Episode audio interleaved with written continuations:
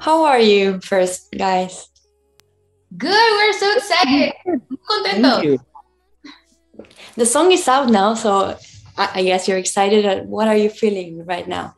We are so excited for this song. Thank you for asking. Great. The song is great. First, I have to tell you, great song. So congratulations. And how did this start? How did you guys meet, or the whole uh, doing of the song started? Um, you want to go first? Okay. Uh, Alok uh, reached, uh, saw the song was trending on Spotify in Brazil. It was number one. So he reached out to the team. He wanted to make a, a Spanish remix for the song. And we wanted a female Latin artist, and we could we didn't think of anyone except for Danna, and that, that's how the collaboration worked. Great.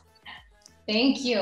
Justo, creo que para mí, uh, I'm gonna respond in Spanish too. So, um, para mí ha sido un gran honor que me hayan invitado a participar en esta canción, en este remix, porque yo ya era muy fan de la canción. Yo escuché la canción en TikTok el año pasado y me encantaba el audio. Decía, ¿esta canción cuál es? ¿Cuál es? ¿Cuál es? Y, y al momento de llegarme la colaboración dije, amén, 100%. Creo que aparte de que después de conocer a, a, Isam en Cancún, nos conocimos al momento de, de rodar el videoclip en, allá en Cancún, en México. Uh, fue increíble porque hicimos un gran click, una química increíble. Uh, es un gran artista, súper talentoso.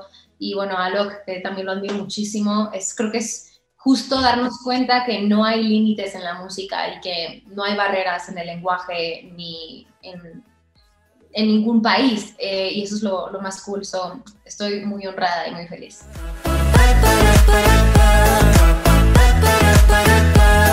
My next question was about the, the video actually. How was that experience? First, sorry, first recording the song and going to the studio and everything, and then doing the video and having fun, I guess, because it's very funny, fun.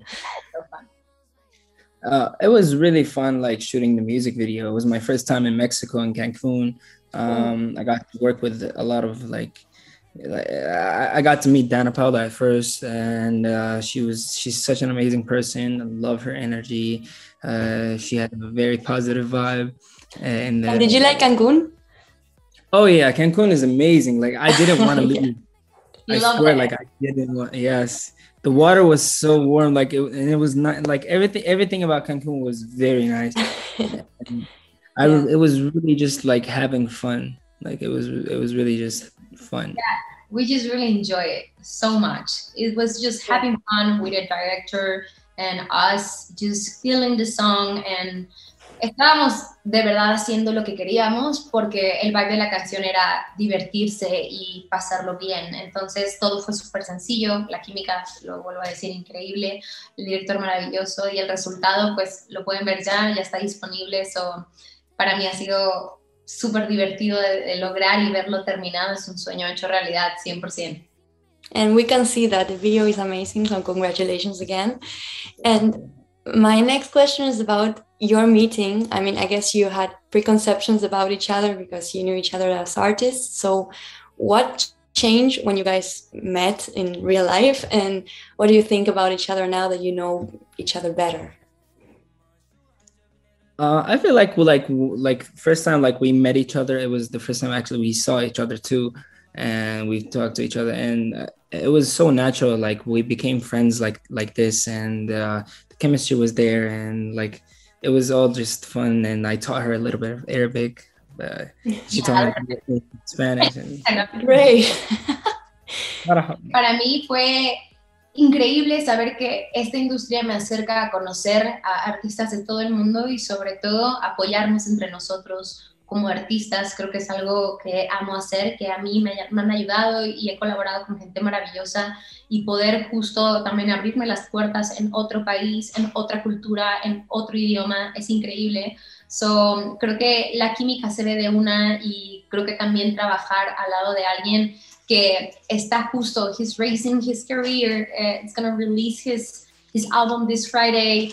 Um, he's into into his thing, um, creating a new era in music, um, A-pop, and I think it's really nice for us in the in the, this industry. So I'm really glad to be part of that. Thank you, thank Great. you. You such an honor having you in this project, by the way. Thank you so much.